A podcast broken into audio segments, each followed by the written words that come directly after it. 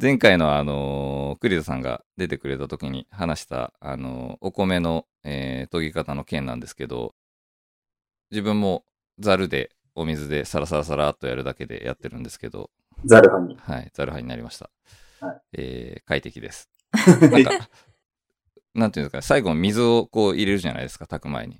なんと3合分とかって。いつもよりはちょっと白いかなっていう気はしなくはないですけど、まあ白いですね、これは。そうですね。うん味に関しては、そんなわかんないですね。自分の下、下のレベルだと正直。だから分かんなかったってことは、はい。その分その白い部分のあの栄養も取り入れられたっていうことで、よかったんじゃないですか？そうですね。ありがとうございます。ははい。で、あのー別にこれは農業の話じゃないんですけど、はいちょっと、さらにこう気になる点というか、うん。あの、味噌汁作るときに、はお味噌を溶くじゃないですか。い。はい。あれってどうやって溶いてますか？味噌を。河合さんどうですか？私はあの、味噌、味噌、味噌、味噌をこう入れる、あ、なんていうの？あ のなんすか？味噌、なになにももう一回、もう一回言ってください。味噌すくいお玉的なやつ？はい。味噌すくいお玉っていうお玉があるんですか？それは普通のお玉と違うんですか？なんか、えっ、と、なんていうんだっけ、あれ。うんと、泡立て器みたいなやつ？はい。が、はい。両方に棒の、はい。あの、先端両方に大と小とはいついていて、丸っこいやつが。はいそれで、あの、味噌の中にこう、ぐさっと刺して、ぐるっと回すと、ああうん。の、そこに、んあの、ボール状に味噌がなっていて、それをそのまま。こう、溶かして、入れるっていうなるほど。やつ。長年使っております。これが正解なんじゃないですか？そうなんですか。いや、なんか僕はお玉に普通に味噌取って、うんうんうんうん。あの、菜箸で、うんうんうんの先っぽでこうちょっとずつ、こう、カリカリカリカリ、カリカリっていうか、まあなんかこう、カッカッカってやりながら、ちょっとずつ溶かして、こう、馴染ませる方法をやってるんですけど、うん。えー、もっと便利なやり方ないかなと思って聞いたんです あ、ごめん。私が先に言っちゃった。いや、それが正解ですね。だとこれ、便利なんじゃないですか？ー。おすすクリスさんどうやめ、おってんですか？すすめ。僕はもう普通にお玉にはい。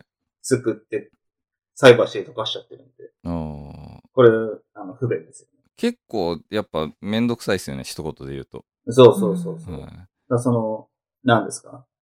味噌、味噌、味噌、はい。何ですか？なんていう名前かは知らないけど、はい。あれは、毎日使う、あ、うちは毎日お味噌汁なので、毎日使うものだから、うんいいと思います。そういうのそうですね使った方が。うん。はい。味噌の量も一定ですし。あ、そうなんですか？そう。一定で味噌にぶさしてぐるってすれば、いつも同じ量を取れるから。取れるってことですか？うん。うあんーへ普通の泡立て器とは違うんですか？そう、もっと本当にちっちゃくって、あの、ほら、計量スプーンの台ぐらいの形状のものがこう、二つく、なんていうの？球状になった感じ？うん。での大きさで、そこが網になってるから、うん。ぶっ刺してぐるってして、なるほど。中に詰まる。取れるんですね。うんうん。それは、あの、味噌汁以外に何かに使うんですか？ああ。使えるかもね。考えたことなかったけど。じゃあやっぱみ味噌汁専門っすね。味噌専門。味噌専門。でも、そう言われてみたら、何でもいいかもね。あの、なんか、クリームチーズ的なのをさ、くるってやったら丸、でもダメだ。丸いけど出すときにベってなるから、ね。量だけは測れるけど。測れるけど。うんうんうん。結局溶かす的なものじゃそうだねな厳しいってことでうすね。んうん。なるほど。これ今、あのー検索してちょっと見てみたんですけど。結構、間空いてるじゃないですか。なんかあうんうの、んうん。これ、味噌ドバッと落ちちゃったりしないんですか？どこで？え、そん、ゆる、ゆるいんじゃない？味噌が。いやいや、あいや、どうですかね。え、これをこう、味噌汁のその中にさ入れて、うん。ぐるぐるぐるとかやるわけですよね、きっ。とやれば、あの、固まらないで溶け、溶けるっていうか。うん。えでも、この、なんか僕、軽量味噌マドラーってやつ今、検索してなみてるんですけど。るほど。軽量味噌えマドラーね。それって、あの、鼻から軽量味噌マドラーで検索できたんですか？いやいやいや、味噌汁溶かす道具って検索してあ、出てきた商品が軽量味噌マドラーってやつなんですけど、うんうん。結構なんか、ほんと普通のその、なんていうんですか、スープとかをこう、うんうんかき混ぜるようなやつみたいな感じじゃないですか。だから、そうだよ、そうそう。目が粗いじゃないですか。うん。でこれ、味噌とか、ドバッとこう、なんか、あみたいな感じにななったりしないのかなって思っただけで、そんなこならないい、とはなですね。ならない。そんな緩い味噌じゃないから。へーあ、そうね。味噌そんな緩くない。う。うんんあまあ、なったとしても、これでかき混ぜればいいってことですかね。な味噌ならないって汁の中で、ドバってなったらってこと？あ、そうです、そうです。ああ、ならない。振らないと出てこないよ。ああ、はいはいはいはい。うんいや、なんか、よくわかんないですけど、うん。そのドバッと落ちたやつをかき混ぜればいいんだったら、うんそもそもお玉にすくったやつを菜箸で溶かす必要ないじゃんって思思ったわけですよね。うんうん。わ、わかります？言ってる意味。あの、味噌 味噌をなんかドバッとお味噌汁の作ってる最中のものに入れて、うん、あの、ただか、結局、そのドバッと落ちちゃったやつを、こう、マドラーでかき混ぜるっていう処理でいいんだった。もしそうなんだとしたら、そもそはいもその、お玉ですくったものを、ああ、なるほど、なるほど。菜箸でちょっとずつ溶かしていく必要ってなくて、うんそ、そっちだってどっちにしろドバッと入れて、うんかき混ぜりゃいい,、いいんじゃないのっていうふうに思ったっていうだけの、うん。何か出来上がりましたね、今。すいません。まあ一応言っとくと河合さんのところでなりました。時報が。あ、時報なんですね。はい、すいません。ま止めとくの忘れた。あ、わかりました。でもまあ、それを使うといい感じで作れるっていううん。やっぱり、さ、お味噌の量っていうのは気をつけた方がいいから。多すぎああ。ですようん、塩分取りすぎになっちゃうからさ。まあねううんん。確かに。いや、最近なんかこの手がやっぱ結構消耗してきて、あの、あ 辛いじゃないですか。菜箸でちょっとずつか カシカシカシカシやるのが。あ。もうそのぐらいが辛かったらもうすべてのことにおいて辛いでしょ。まあ、そうっすね。いや、結構ね、やっぱマウスをね、こう、毎日何時間もややるのは結構消耗するんですよね。なんか、その、うん利き手のひ肘というか、あの、うん肘じゃないな、りりあの、手首というか。うんうんなので、あの、まあ、そんなことを思ったわけですけど。時間もかかりますしね、ちょっとずつとと解いていくと。そんな時間かかんないでしょ。どんだけ味噌と、溶いてんの？うんまあでもきっとやっぱちょっとずつ溶かすことに意味があるから、あのやり方をするんですよね、きっと。まあこれやっぱりあの、なんだ、粘度が強いやつだと、はい。あの、やっぱり、溶けたように見えて溶けてないんですうんうん。あよ。だから、だからですね。あ、わかりました。すいません、ちょっと最初、ものすごく長くなっちゃいましたけど、えー、ちょっと進みたいと思います。はい。それでは、庭のあラジオエピソード7をお送りします。お送りするのは、私、龍崎と、河合美穂です。栗田です。えーっと、深井さんはなんで今回は河合美穂になったんですか？うーんと、ちょっと、自分で言うのもなんだから、人には呼ばれたいけど、呼ばれたいわけでもないんだけど、自分で呼びたいわけじゃないから、はいそこはでも自分で言っていかないといけないです。あ、なるほどね。はい。でそこを。で、この間ちょっと生命判断をしたんだけど、調べただけなんだけどね。はい。それで、あの、河合美穂っていう方が、あなんか、運気がいいみたいなんで。え、美穂よりってことですか？あ、そうそうそうそう。えええー、だから呼んだ方がいいかなと思って。フルネームで。フルネームで呼ばれることも意外と多くて、なんか、あなんか言いやすいみたいなんで。あーまあ、そうですね。文字数少ないですしね。うん。えっ、と、では、えっ、と、今回はまあ5月22日から始まる庭のあのグループ展サークルスの、まあ、直前回となるので、えっ、と、そちらの話を多めにお送りする予定です。えー入場予約に関してや、まあ、作り手への取材を、えー庭のテレビとして再始動しましたので、えーそちらの収録の話などもできればと思ってます。まずは、庭の輪アートクラフトフェア千葉2021に出展予定だった作家さんから届いた展示会情報を紹介します。えーこちらは庭の輪のホームページにある作り手のそれからというコンテンツでもご覧いただけます。詳しい情報などはそちらをチェックしてみてください。URL は https コロンスラッシュスラッシュ庭のは .info スラッシュそれからとなります。それでは一つ目の展示会情報です。当時期の高木浩二さんが参加される当二人展。高木さんと茨城信江さんの展示会です。会期が5月7日金曜日から5月19日まで。会場が千葉県長生郡睦沢町のフラココです。じゃあ続いて、当時期の原田譲さんが参加される茨城県陶芸美術館新収蔵品コレクションです。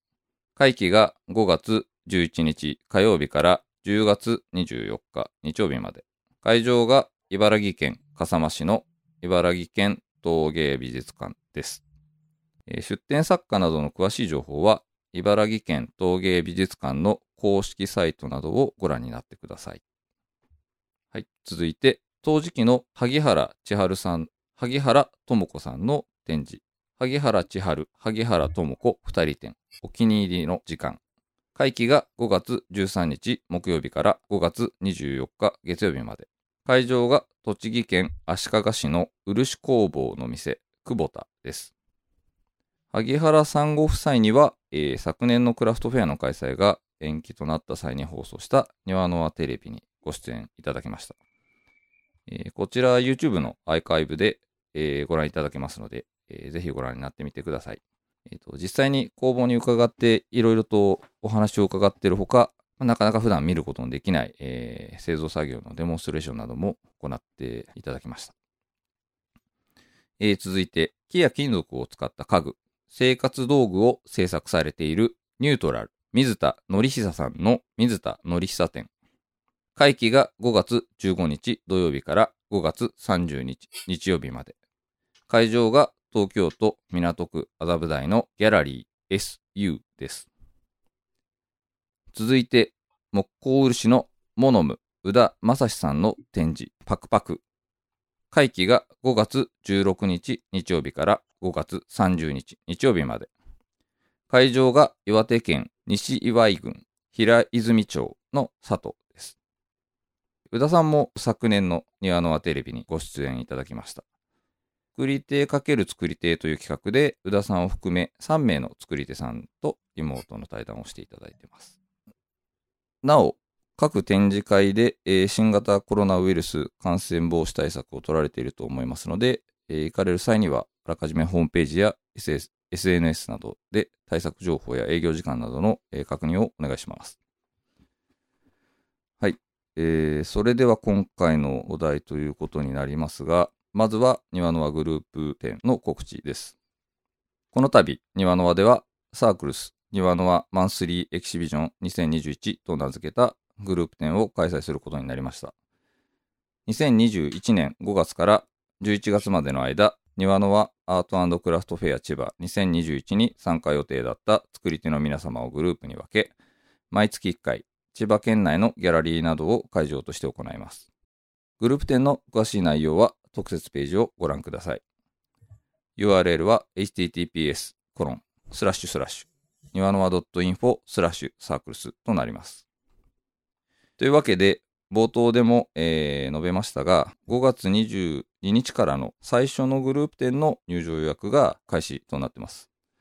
今回のグループ展、入場は無料です。ただし、このコロナ禍での開催ということがあり、安全面を配慮し、入場は多くの時間帯を予約制とさせていただきました。まずは入場予約サイトより入場予約をお願いいたします。えー URL は https コロンスラッシュスラッシュにわのわ .stores.jp です、えー入場予約なしのフリーの時間帯も、えーございますが、えー人数制限がありますので、確実にご覧いただきたい方は、え入場予約をしていただければと思います。で、えっ、と、その他にも、えっ、と、いろいろ準備を現在進めてまして、作家さんから作品がどんどん届いてきてるということですよね。うん。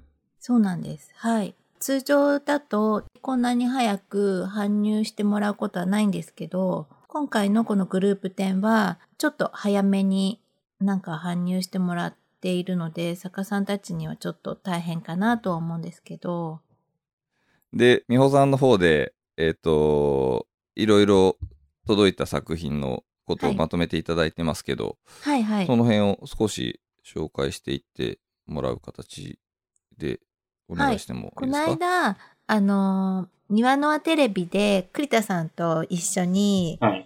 この5月の作家さんのことを紹介したので、はい栗田さんも見てるんですよね。はい。一緒に。一緒に。はい。一応なんか、あのーリンゴのビルの場所ごとに説明しようかななんて思うんですけど、あどうですかね？はい。はい、そうですね。当日会場となってるギャラリーリンゴの木が、まあビルになってるわけですけど、会場となる場所が分かれているので、ビルの、えー、と2階と1階と、近い2階ですかね。地下2階です。はい。というので、会場が、えー分かれてるので、フロアごとの、えー紹介という形ですよね。はい。まずはじゃあ、2階からですか？地下2階の方に、はい。あの、うんと、入場するのは地下2階の方からなので、はい。うん、公園のところにはい。入るときに並んでもらって入るので、はい。あの、来たことない方は、地下2階とか行ってるのに公園のとこに並んでもらうって、きっと、ちょっと、なんかハテナだと思うので、はい。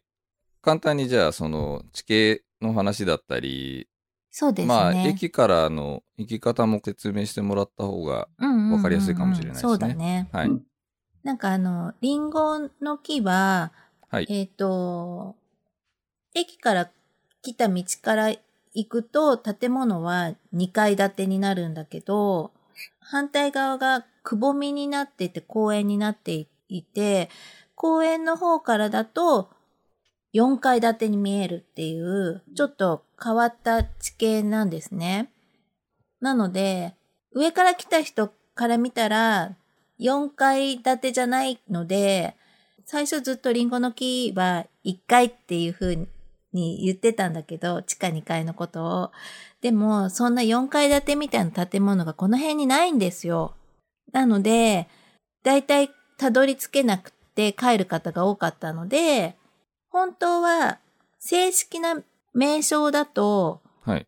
リンゴの木が1階なんだけど、なんだけうど今は地下2階っていう風に言うようにしてるんです。わかりづらいから。まあ、地形的にあの、傾斜になってるところうん。なんですよね。でそうけそのちょうど傾斜になかかるような形で建物が建っうんうん。てて、下側が1階で、うん。3階にももう一個入り口があるっていう感そじなんですかね。うんうん。うん、そうですね。で、駅からだと、うん。えっ、と、まあ、結局、いくつか行き方があって、うん。上側の入り口から入れるルートと、はい。下側の入り口はにい進めるルートが。はい。あるんです。あるんですけど、今回は入場の入り口は公園側の地下2階の方に設定しているので、駅を降りて、プラッツ習志野の方に向かって歩いてもらうと、公園に行くプラッツ習志野の横の道を坂降りてってもらって、下に降りると野球場とか、あの公園が広がってるんだけど、それを右に向かって公園沿いを歩いてってもらうとあります。野球好きの人だったら、一塁側の方に向かって歩いていくとあります。駅から4分ぐらい。公園も結構目印としては大きいですよね。うん。大久保中央公園。中央公園ですかね。はい。はいまあ、なんであああいう風な建物にしたのかっていう。あの辺みんなそうっすもんね。うん。うん。あののり面ごと自分の土地だったってことでしょ？ね。あれだけでなんかブラタモリ的なことができそうです。うーん。あそこだけで。すごい変わってますよね。変わってるよね。はなんか、だいぶ綺麗になったし、パークゴルフとかやって、あの、い。うん。こう、整ったりとかしてるから、綺麗になったんだけど、前はもう本当に草原のような感じ？湿地みたいな感じだったんですか？うんうんうん、そうそう。小学校の頃とかはよく雨が降ると、今、今もね、結構雨が降ると水溜まりやすいんだけど、うんうん。今は土をも結構入れてるから、うんうんそんなでもないんだけど、昔は全然お水が引かなくって、うんうん。もう遊び放題だったよ。ヤゴとかさ、ああ、なるほど、ね。カエルの卵とか、そういうなんか虫系がいっぱい。うんて今は綺麗になっちゃいました。うん。うん。すいません、話が。ああ、脱線しちゃった。作品紹介。そうだ、そうだ。そう。じゃあ、地下2階の人から紹介しますね。えっ、と、地下2階は、えっ、と、4名で、えーまずは、初出展の方で、トロワの片田学さん、木工作家さんですね。はい。栗物っていう、あの、旋盤とかでこう、作ったんじゃなくて、のみとかカンナとか、あの、木工の道具でくり抜いて作っているボールとかお皿とかお盆とかの作家さんですね。うん初め。て作品を見せていただいたんですけど、はい。削った跡とかがうん。残るような作品でうんうん、すごいぬくもりを感じるような器だったので、なんかぜひ見てもらいたいなって思いますね。どうでした栗田さん？掘って作ってるんだっていうのがよくわかる、うんうん感じだったですし、あの、まあ、表面を見てるだけで、作業をしてる工程が浮かぶといううんうんうん。感じで、確かに、美穂さん今、ぬくもりって言いましたけど、あの、うんそういう言葉がよく当てはまるような作家さんだなと思いましたね。うんうん。この間ね、撮影の時に持ってったのは大きいものが多かったんだけど、そうでしたね。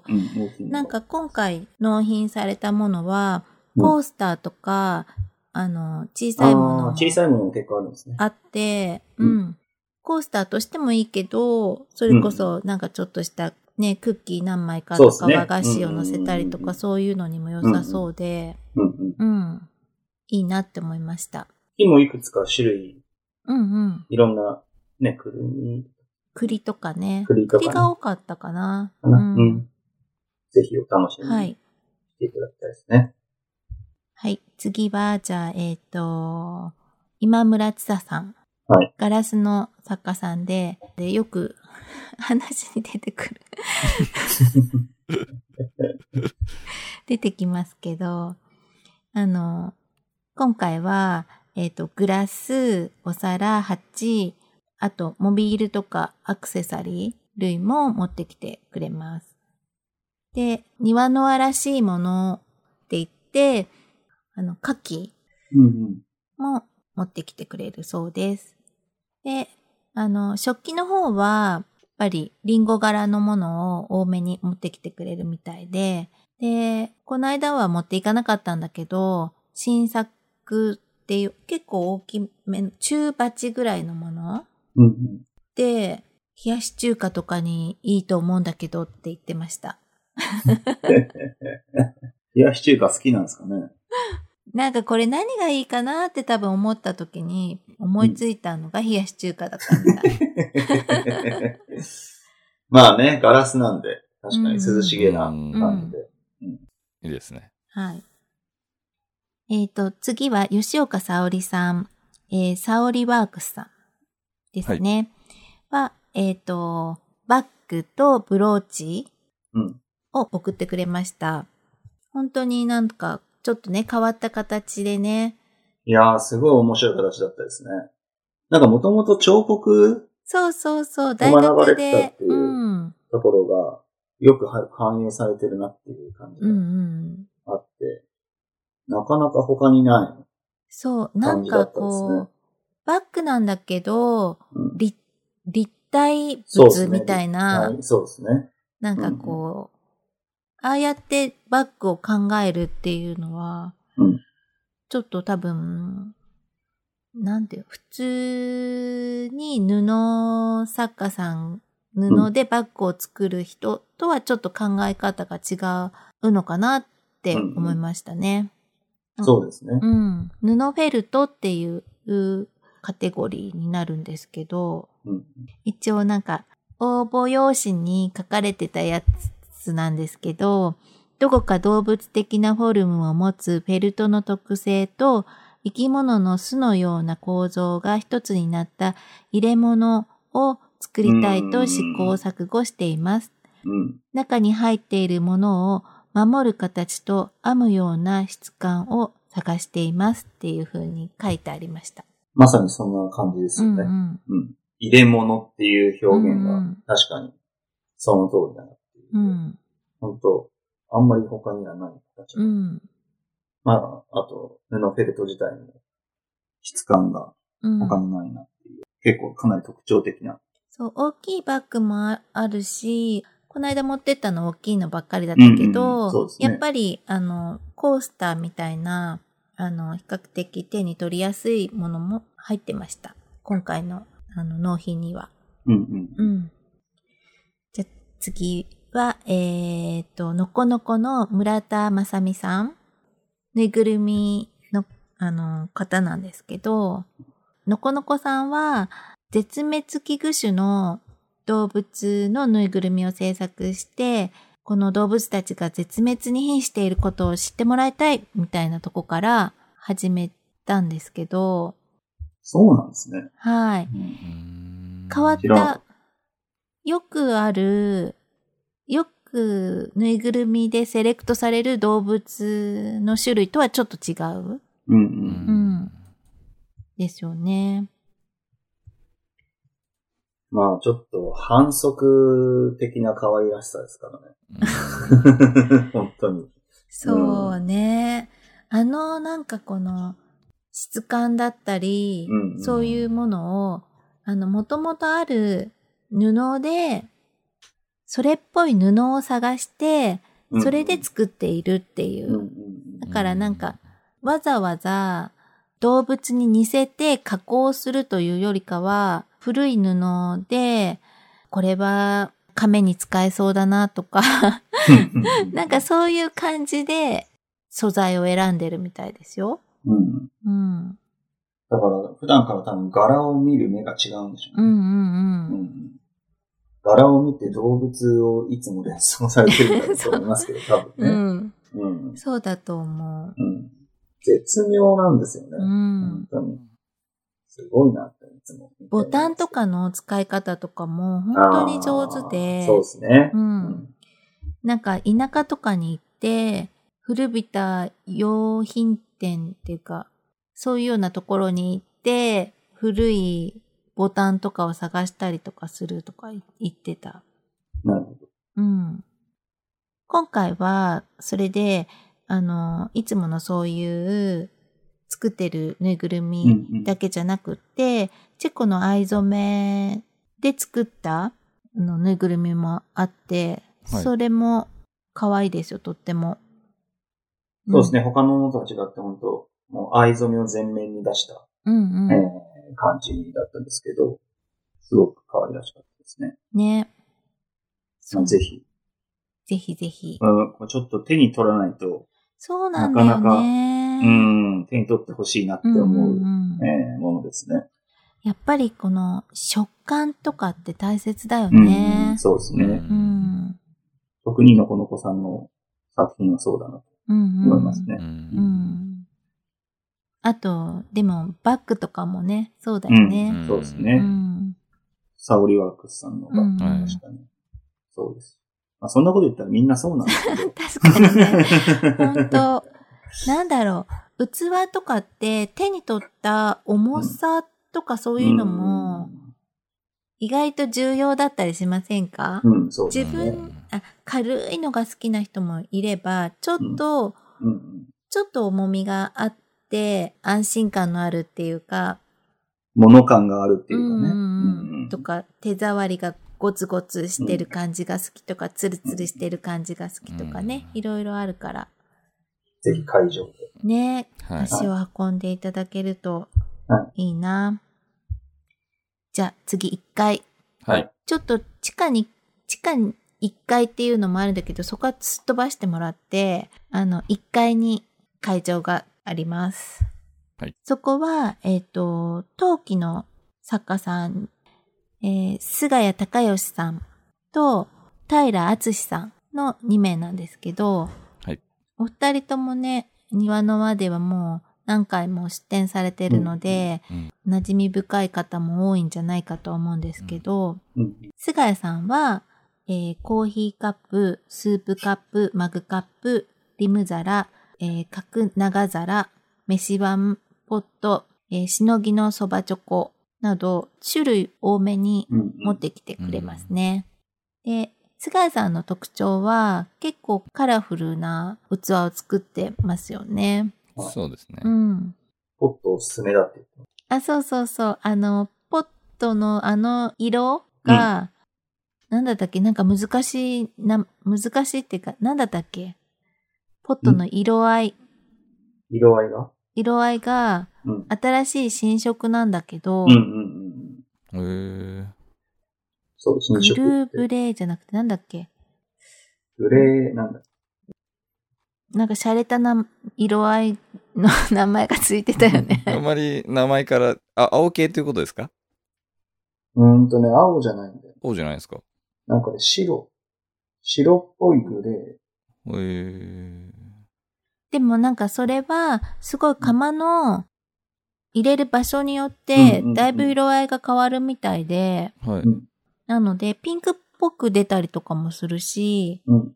なんとも言えない色なんです。うん。同じ形なんだけど、うん。あの、ものによって微妙に色合いが異うんうなるのん。で、まあそんなところもうん見て選んでほしい。そ微妙な差をね。う。うんう。うんちょっと名前は、忘れちゃった。一押しだって言われたのに忘れちゃった。白い、白いグレー。そう。あとはね、青とブルーとか、マットブルー。あとそれから、黄色とかグリーンとか。そうですね。あれだけなんか、カラフルなバリエーションがあると、新色って言われると、どんな色なんだろうって気になりますね。うんそうですよね。はい。じゃあ、お楽しみにっていう感じで。お楽しみに。はい。そう。あと、平さんは、小皿がメインで、小皿いいっぱいと、そばチョコと、あと、牡蠣もあります。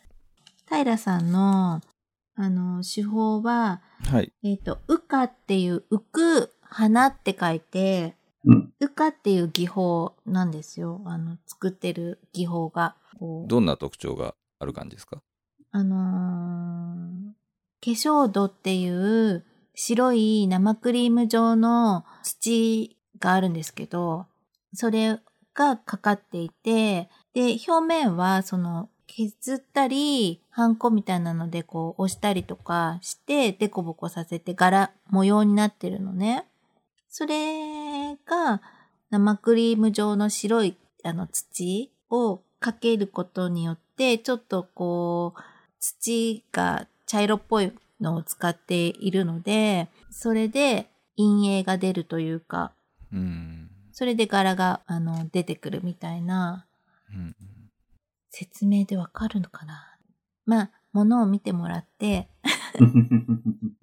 まあだから全体的には白を基調とそうだしてね。る、うんうんあの、で、中に絵柄が見えてるっていうようなものなので、まあ、菅谷さんとは、カラフルな菅谷さんとあ、そうだね。白いうんうんうん。平さんというよううん。な感じですね。うん。うんそうです。そんな感じです。じゃあ次。はい。2階は、小高義和靴工房の小高義和さんと、えー、一銭堂の辻村学年さんはいの二人になります。はい。で、小高さんは、はい白子で工房がある靴の作家さんなんですけど、もう庭の輪では結構もうお馴染みですよね。はい。ね。はい。今のはラジオでも、あのー取材に行った話をうんうん。紹介させていただいたりとか、そうだ、この間、テレビも、庭のテレビでもそうですね。うんはい。あと、ウェブの方にもその取材の記事が、はい。えっ、と、もう上がってるので、そちらでも見ていただくことができますし、うん。はい。おなじみな方だと思います。はい。小高さんは、靴オーダーなので、うん。ちょっと毎日在労してくれることになってます。あれですよね。栗田さんは小高さんの靴をはい。2そうですね足持ってるって言ってましたよね。うん。2足持ってますね。バブーシューですけど、うんうん2足とも。すごい履きやすいですし、まあ、突っかけてうん。外に出て行きやすいですし。で、あとメンテナンスもね、してくれるんで、うん。とってもいい。なんか庭のあのボランティアの人たちも、うん。いつか買おうみたいな感じで、うんうんあのー何年、最初の、最初、こう目をつけて、靴買いましたっていう人何人もなんか、あの、ブログとかに上がってたりしましたよね。うんうんうんそうですね。うん。割とだから、庭の周りは持ってる人が多いじゃないですかね。ねえ。うん次、えっ、と、辻村さんは、はい。えっ、と、本当はハンコだったんですけど、ハンコでの出店だったんですけど、うんうん。こんあの、辻村さんも、やっぱり、あの、対面で、あの、どういう風にする、作るかっていうのを聞きながら作る方なので、今回はちょっと在庫できないので、その、ハンコを作る時の材料の水牛の角を削り出す時に出る端材を使ったアクセサリー、うん。うん、指輪とか、イヤリング、ピアスとか、そういうアクセサリーを、うんと、出してくれます。まあこれぜひね、インスタグラムで、あの、辻村学年さんで出てくるんで、うんうん。まあ見てもらえたらなと思いますけど、うん。まあ本当まあハンコもすごいまあ細かい、うん。まあ、作業で、うんまあそして、なんていうんですか、美しいうん外観うん。の、まあ、ハンコを作ってらっしゃるんですけど、うん。はいまあそれの、まあ端材がね、うん。まあ、ちゃんとこんな風にアクセサリーになるんだっていうん。うのも、まあちゃんとね、あの、しかも白と黒、うん。材料がね、白と黒と、まあ、水牛の角うん。うん。であるみたいなんですけど、うんそう、そのし、その白いやつにはこの金属、うん。黒いやつにはこの金属みたいな感じでうん。なってるんで、その辺もうん。ぜひ見てもらえたらなと思いますけね、やっぱりハンコはさ、角のさ、一番いいところをさ、取るからさ、うんうんうん芯のところ。ど。そうね。ねあ。あの、端材はいっぱい出るんだろううん、ね。そうなん、出るんでしょうね。うん、確かに。あんまりそういう風な目でハンコを見たことはなかったですけうんうん。このほら、それこそ大正10年創業以来、4代にわたって、ど。4代ですか？ら。4代だうよ。ん100年だよ。4代。そう。守り続けてきた完全手彫り印象。これは国家試験っていうのがあるんだってよ。ね。一級印象彫刻技能士取得って書いてあるあ。の噛まずに読めましたね。そうなんですよねう。んううん。ん。そんな国家資格があるんだって知らなかったですけど。ねえ。うん。すごいですよね。うん。技術がね。まあ、残念ながらね、ハンコは今回はうんあの、うないんですけど、ん。ねまあ、ぜひ、見てもらえたらいい。うん。うんでもアクセサリーすっごい素敵なんで。うんうん。うん。こんな感じで、地下2階が4名、1階が2名、2階が2名になります。はい。はい。お待ちしております。ぜひぜひ。ぜひぜひ。じゃあ、次は、えっ、と、先ほどからちょ、ちょいちょい出てきてますけど、庭の輪テレビが再度、えー指導したということで、うん。えーまあ、主にはその、今回のその、グループ展、えーサークルスに出展していただく、あの、作り手の方を、えー取材して、まあ、紹介していくっていうことそうですだと思うんね。ですけど、はい。ははいい。もう、あのー今回の5月22日に、えっ、と、参加していただける作り手の方の、えっ、と、紹介文の動画が、えーうんもうアップされてますので、そちらをちょっとまあ、収録した時の話などあれば、ぜひお聞かせいただきたいんですけど、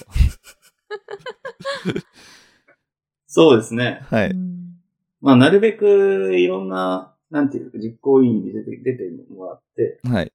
いろんなこう視点から、えーっと、見てもらえたらいいなと思ってるんで、あのーまあ、今日、今回で言うと、まあ、1回目は、まあ、僕と坂本さんがやって、はい。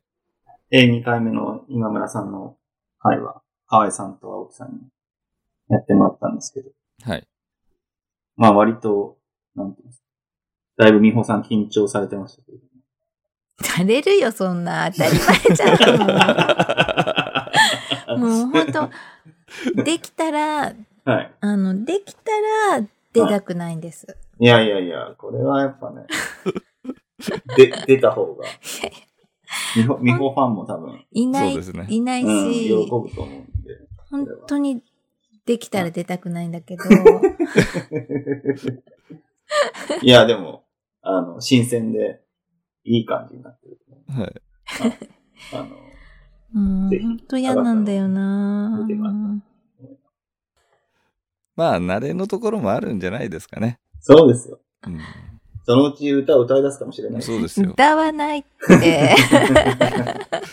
それでは聞いてくださいみたいな。そうですね。はいさっき、あのーこのポッドキャストを収録してる。マイクでうん歌歌えるのかなって言言ってたじゃないああ、そう、言ってましたよね。本当本当歌歌えるのかなって言ってましたから。歌えますよ。待ってますよ、みんな。あの、歌を。いやいやいやいや。美穂ソングス。そう。そのうち映像にも本も出てくるかも。もう勘弁してください、本当に。よろしくお願いします。はい。まあ、テレビの方は、あれですよね。あのー取材に行った時に、まあ、うん工房の様子とかを、まあ、あの、動画として撮影してきて、取材に行ってきた実行委員が、えっ、と、それをこう流したり、あの、しながら、えっ、と、まあ、その時の、えーことを話したりとかっていう。そうですね。まあ、作家さんについて紹介するっていうことと、まあ、まあ、行ってみてどんなふうなことを感じてたかとか、まあ、あと、もう一つ言うと、その、行った地域にについてもね、はいちょっとなんか紹介できたらなっていうふうに思ってるんで。そうですねは。で、栗田さんと坂本さんのペアでは、小高義和さん。はい、この間、はい。公開されました。そうですね。はで、美穂さんと青木さんは、えー、今村さん。今村千田さん。はい、まあ、実際私は行ってないんですけど、まあなんかしないけど、あの、今村担当になってて、そうですね。うん。はまあ、間違ってはないとは思い間ます違ってないと思うんですけど。はい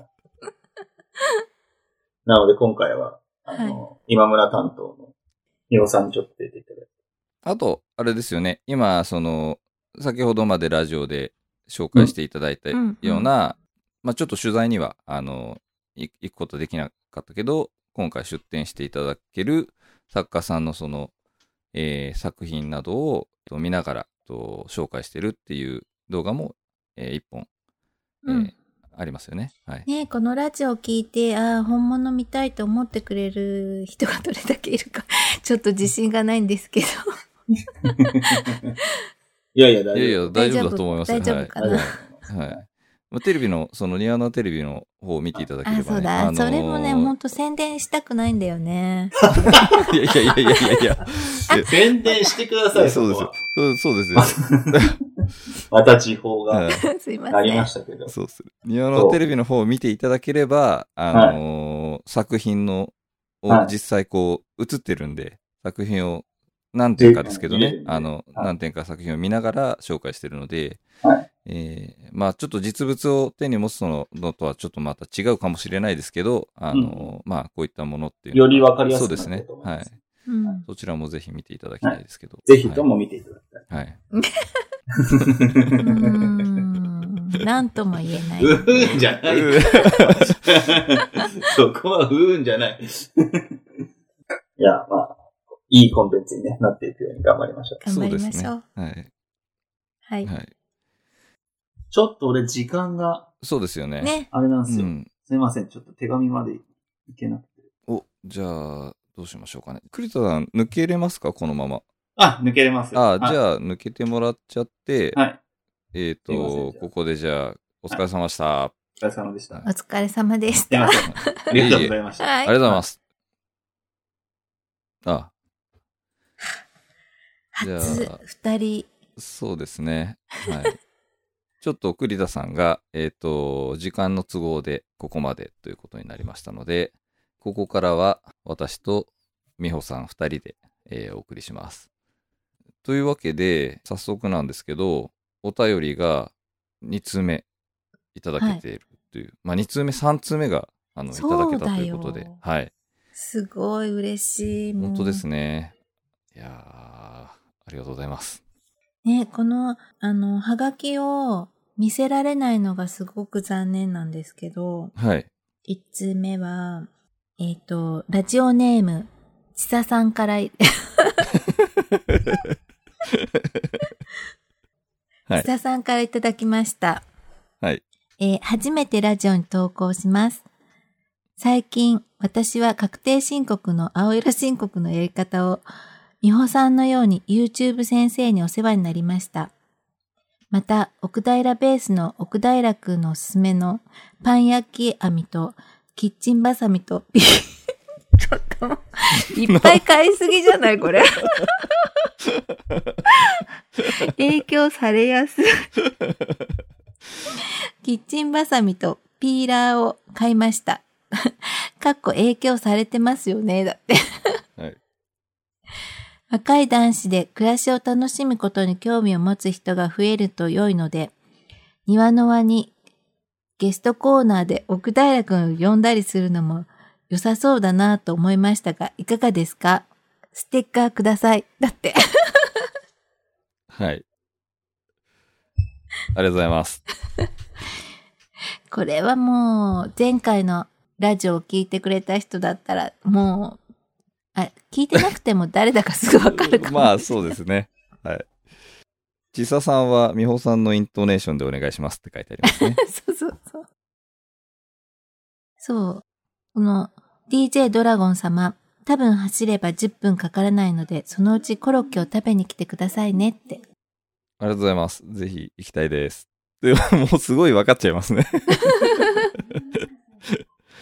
えー、奥平くんは、うんうん。えっ、と、僕もちょっと YouTube チャンネル見たんですよ。あの、うんうんこの前、美穂さんからその話を受けて。うん。えー最近引っ越したの。ああ、そうっすね。なんか棚とか作ってるの見ましたうよ。んうん。はい。いやー、ゲストに出てくれるぐらいな感じなんですか？出てくれたら嬉しいけど。え、でもど、すすごい有名な方なんじゃないんですか？本とか出してるって言ってましたうんね。うん。そうんう。なんとか、会いたいわ。そうですね。うん。そう、このハガキは、はい。えっと、2009年11月に、あの、まだ地下2階のリンゴの木で展示会をしてた頃はい。の、リンゴの木の下で展っていう、はい。あの、グループ展が、いつもね、11月はこのリンゴの木の下でっていう、あの、グループ展をしてたんだけど、はい。その時に、の DM でくれたんですけど、うん。うん。この時にリンゴグラスが誕生したんですって言ああ、って。はい。うん。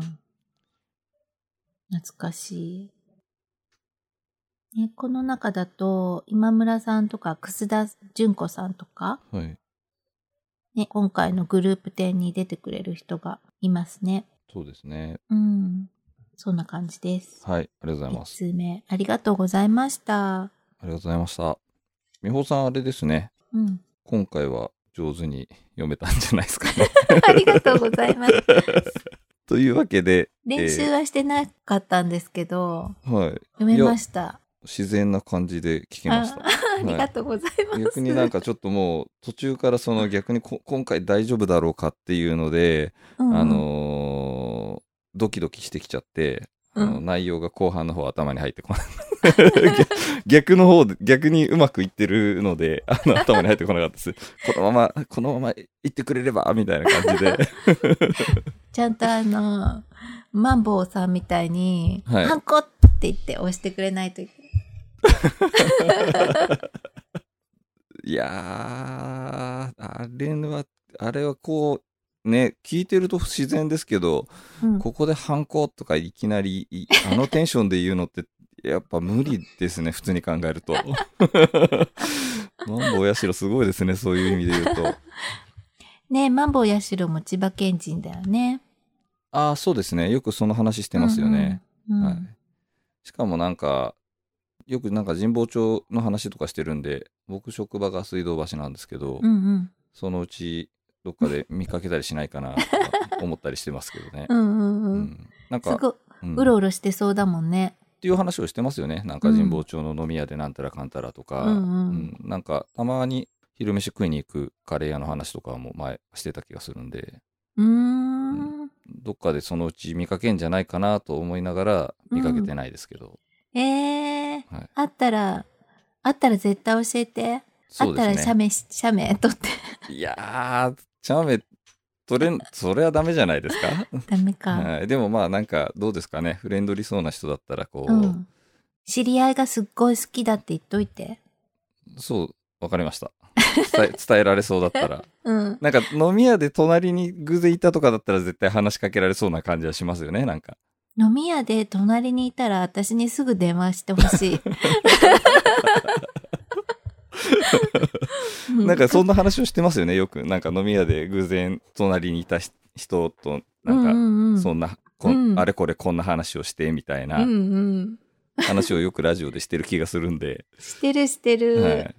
だからまあと、そういうシチュエーションだったら話しかけれそうですよね、なんか。うんうんうん。浅い時間だったら私行く。いや、でも、マンボウさんがいるか、残ってるかどうかわかんないですけどね。でも絶対、絶対友達が来るから、あ、私のこと友達って思ってるかわかんないけど、まあその時は友達っていう体で、友達が来るからって言って、あの、言っといてくれれば。そうですね。うんはい。美穂さんっていう友達がこれから来るんですって 言ったら、かなり 複雑なうんことになりそうですけどね。いや、そうですよ。あの、なんか、あの、乾杯ってやってるやつに応募すればいいじゃないですか。ああの、歌歌うやつ、歌、ああと、歌、歌歌うやつありますよ。あ。あるよね。はい。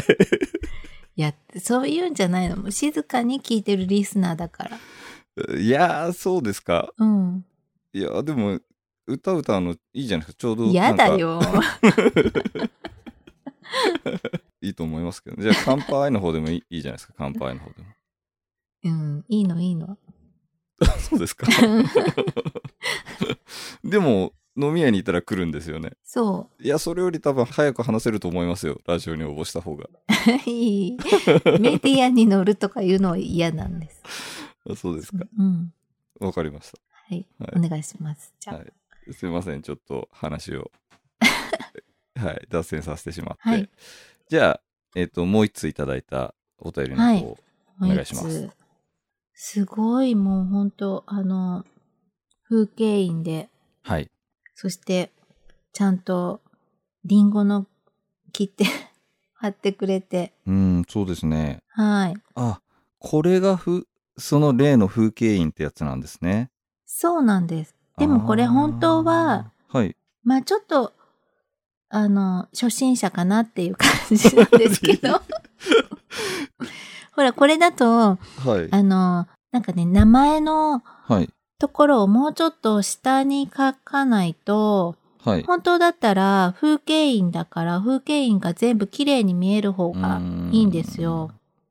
あこれこの切手にかかってる、かかっちゃってるっていうことですか？そうそうそう。もうこれは綺麗に書けるしかないと向こうが判断して、あーなんか、の、うん。押してくれたんだと思うんですけど、この切手に本当はちょっとだけかかるっていう感じに押すっていうのが2な感じなんですよあね。あ、わかります。それはなんか、庭のあの会場から、うんうん。えっ、と、はがきを出すのに、うんうん、庭のは郵便局で自分もその庭のあの限定の風景印をしてもらうときに、うん。なんかそういうはやり取りをしましたね。うんほんのちょっとだけ、かけなきゃいけないんですよね、切手にはそうそうそう。ほんのちょっとだけなんかかけてもらって、うんうん。まあ本当に絶妙にちょっとだけをかけてうん、くれて、そうそうそう。すごい上手に押せるんですね、みたいな話をうん郵便局の方とした記憶があるので、うんうん。はい。そうなんです。なるほどですね。うん。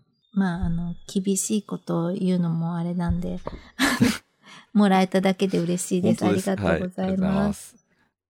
で、お手紙の方は、はい。これ結構長文ですね。美穂さん、頑張ってください。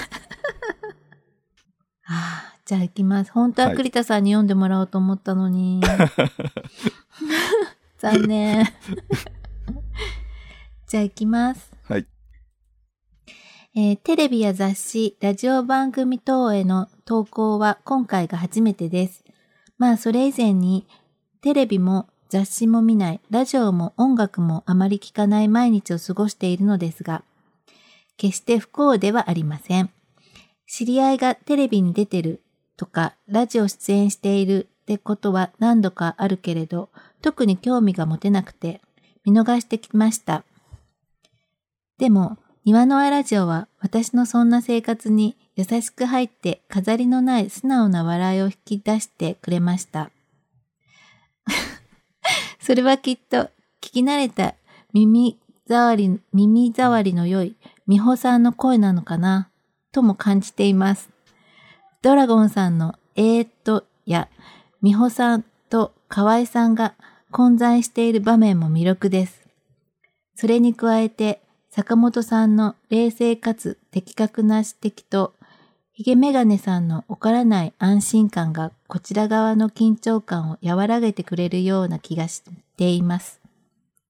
美穂さんの絶妙な間は天才的だと感じるのは私だけでしょうか？そして庭のあラジオの何より嬉しかったことは私の言葉を無視することなくさりげなく取り入れてくれたということに気づいて、気づいたとき自分の主張に誰かが反応してくれる喜びを感じました。それがこのハガキを出す行動を引き起こしてくれたことは間違いありません。そして、なぜかリンゴがもっと好きになりました。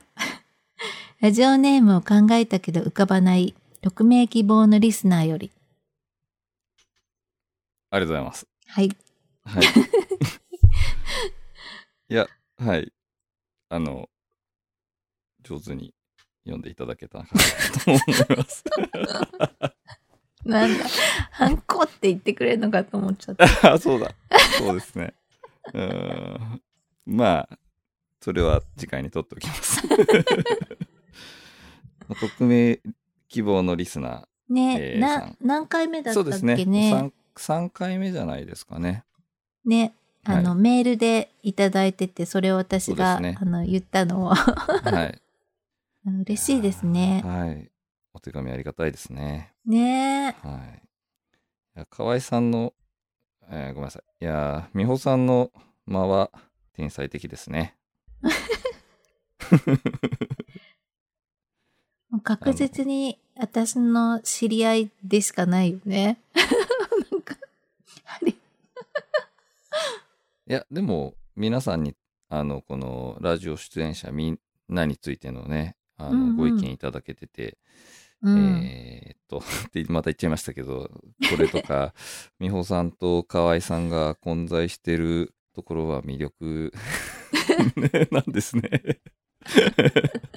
今回すごい言っちゃってるんですよね、河合さんって。自分もなんか言って少しあ経った後に気づいてるんですけど、ああ、これやばいなと思いながら、うーん、どうしようと思って、ここまで今来てるんですけど、えー今回に限っては、えー魅力ということで。そうですねえー大丈夫ですよ。はい。はい。いただいたおはがきは、リンゴのお写真がついてうん、本当美味しそうだなと思いました、ね。リンゴずくめでした。はがきが。ありがとうございます。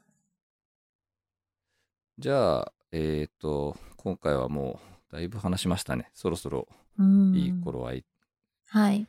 だと思う。いい頃合いというかもう、だいぶ話したと思うので、まあ今回はじゃあここまでとします。はい。はい。えーよろしければ番組のご感想をお寄せください。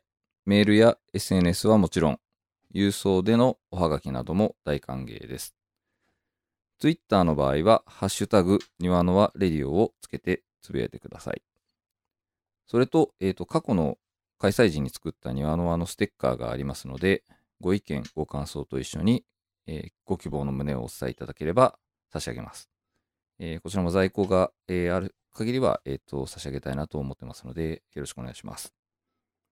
また、このポッドキャストは、Apple Podcast、Google Podcast、Spotify、Amazon Podcast などでも、えー聞くことができますので、そちらで、えーもフォローをしていただければと思います。それでは、庭のラジオエピソード7でした。ありがとうございました。ありがとうございました。